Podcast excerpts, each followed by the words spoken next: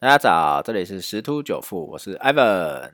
啊。这个美国选举终于告一个段落了，虽然看起来川普好像还是不太想要认输啊，不过毕竟拜登确定当选，这是事实。好，所以说在美国这一块的这个选举正呃正式落幕之后，对于整个金融市场的一个影响变数啊，已经消除了啊。那在周五的时候，因为刚好逢周末嘛。然后台股它呃可能会有一点量缩，然后也试图挑战万三这个关卡，啊，那因为这个大选已经尘埃落定，这个结果已经出来了。好，所以感觉起来今天台股是有机会再度去扣关万三这个关卡，我觉得还是蛮有机会可以呃闯过的哈，但是能不能站稳就要再观察一下啊？为什么？因为拜登当选以后会有一些像绿能啊相关的一些呃概念股应该会蛮夯的，今应该是今天的一个强势股啊。另外就是 iPhone 啊，呃，这个